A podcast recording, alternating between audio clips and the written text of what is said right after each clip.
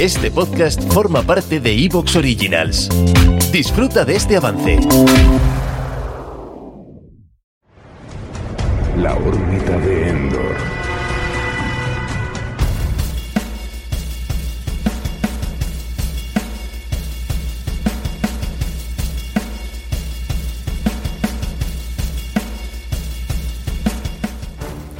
Saludos mundo, hoy es el día aquí en nuestro podcast de The Expendables, eso que algún lumbreras tuvo la ocurrencia de titular aquí en España a los mercenarios, que ya les vale, en serio. Y claro, eh, esto que todo el mundo sabe que es un homenaje al cine de acción de los 80, ese de los tíos musculados que disparaban mil millones de tiros y se cargaban cientos de personas por película, que hoy no es que no se lleve, es que es distinto. Y desde cierto punto de vista hasta los expendables también se han amoldado a ciertas formas de rodar más del cine actual. O sea que es una cuestión de actitud que otra cosa. Porque cinematográficamente hablando, si comparamos composiciones de plano, maneras de rodar y luego de editar, mmm, no, The Expendables no está ni filmada ni editada como el cine de los 80. Es cine moderno, totalmente. Pero con la actitud de los 80. Ahí es donde radica la clave de este tipo de pelis en su personalidad. Y la mayoría de los adultos que vemos esto, habiendo sido niños o adolescentes en los tiempos en que Sylvester y Arnold pues estaban ahí pletóricos, reventaban las taquillas con sus pelis de acción, ya fueran de primera categoría o así de, de serie un poquito más B, la mayoría, no voy a decir todo el mundo, pero la mayoría somos personas de paz.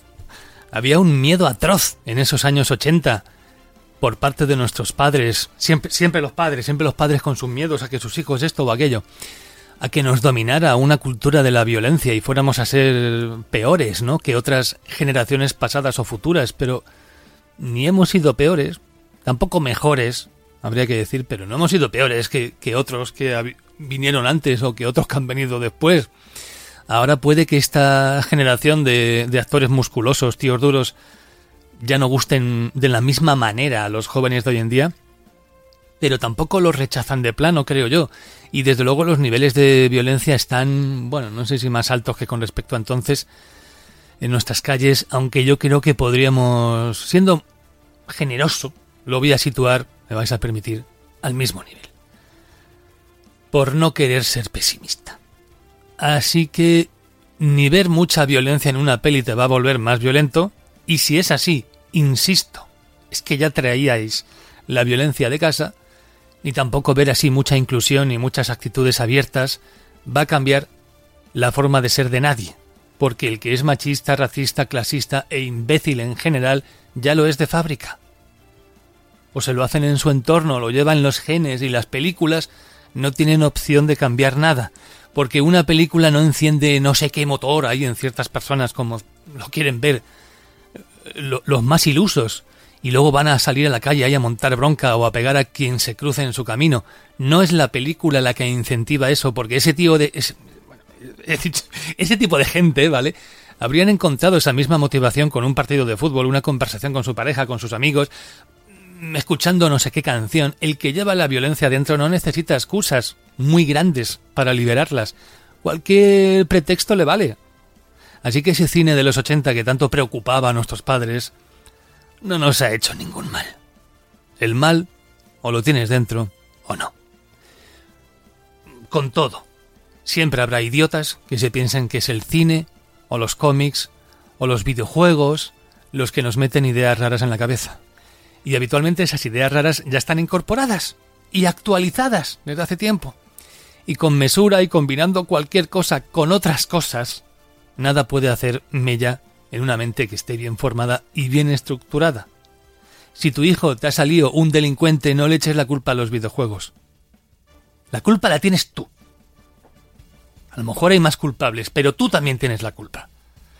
Así que, como cultura violentas ha habido desde milenios en la sociedad humana, antes de que se inventara el cine y los cómics y los videojuegos, esta excusita no vale.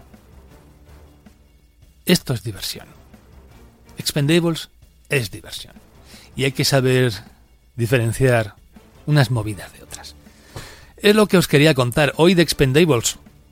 De Expendables. Un título cojonudo que podría haberse quedado en inglés. o haberse traducido si acaso, si es que hiciera falta traducir, traducir en condiciones, no inventar. Pero bueno, algún gilipollas propuso por ahí los mercenarios y el resto de anormales que estaban en el despacho presentes pues lo aprobaron. Y esto pues es la órbita de Endor, lo de un título de podcast cojonudo también, de unos fans, porque lo hacemos unos fans para otros fans, entiendo yo. Soy Antonio Runa, despegamos. Desde el lugar más recóndito del espacio sideral, fluctuando entre lo real y lo imaginado, llegan los audioregistros del Ode, la órbita de Endor. Fueron grabados hace eones, pero no se concebirán hasta futuras eras, haciéndose realidad aquí y ahora, en este vórtice temporal que se abre ante ti. Entra en el dominio de la magia y lo imposible. Entra en el imperio de la órbita de Endor, el programa de la fantasía y la ciencia ficción la última línea de defensa de la imaginación.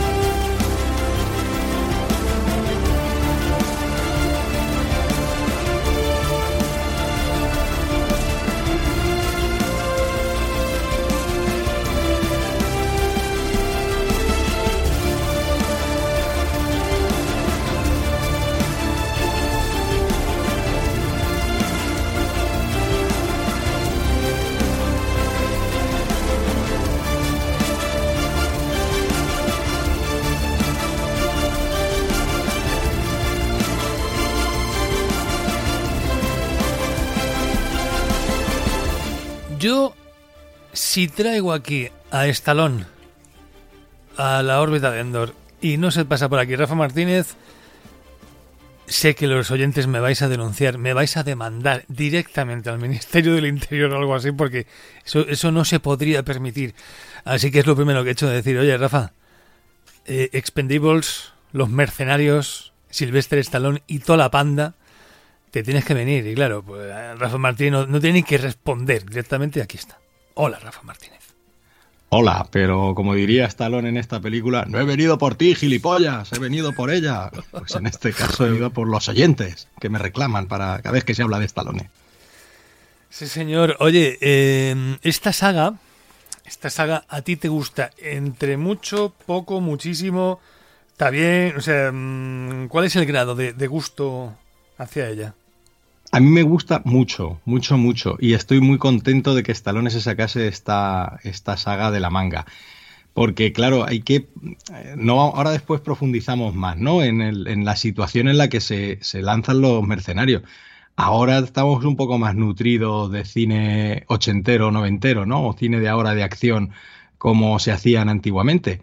Y ahora estos grandes mitos que aparecen en los Expendables, no solo en la primera, sino los que se van a ir luego sumando en diferentes películas al proyecto, pues ahora es gente muy cool, ahora gente que mola y mola rescatarlos y todo esto. Pero claro, cuando se tuvo que sacar de la manga Estalón los mercenarios, los que teníamos cierta edad, pues estábamos un poco huérfanos de películas de, de, de hostias y de tiros, de, que si las hemos llamado toda la santa vida.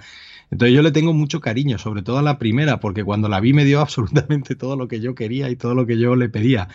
Y, y luego ya, según la saga se ha, ha, ido creciendo y se han ido añadiendo más nombres al proyecto, pues yo creo que todos los que crecimos en los 80 y en los 90, pues estamos muy contentos viendo estas películas.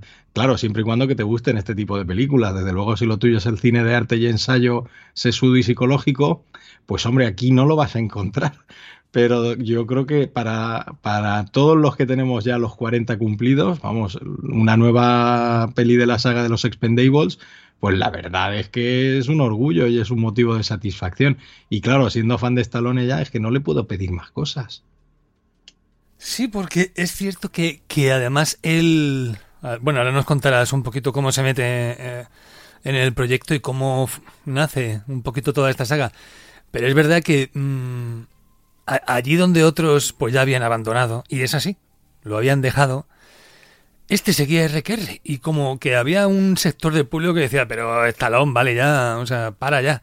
Y este que no, que no, yo sigo con mis mierdas, sigo con mis cosas, sigo con mis Rockies y con mis Rambos y todo. Y bueno, pues esta era una, una franquicia nueva, o sea, encima haciendo algo nuevo, pero como si esto lo hubiera hecho en los 80 más o menos. O sea, es una peli 100% de los 80, pero aprovechando todas las dinámicas de ahora y todas las posibilidades que ofrece el cine actual y encima con Stallone y con todos los amigos. O sea que realmente esta era una, una película muy interesante. Hombre, si te, si te fijas, pues en realidad, bueno, si te pones aquí a contabilizar, pues Jet Li pues no sale mucho, eh, hay algunos que no salen tanto, esta es más una peli de, de Stahan y de él, vale. Pero al final mola ver un poquito, aunque sea un ratito solo, a todos estos y la fórmula, aunque esta peli está, funciona muy bien y yo creo que posiblemente sea de las más divertidas ¿no? de toda la saga.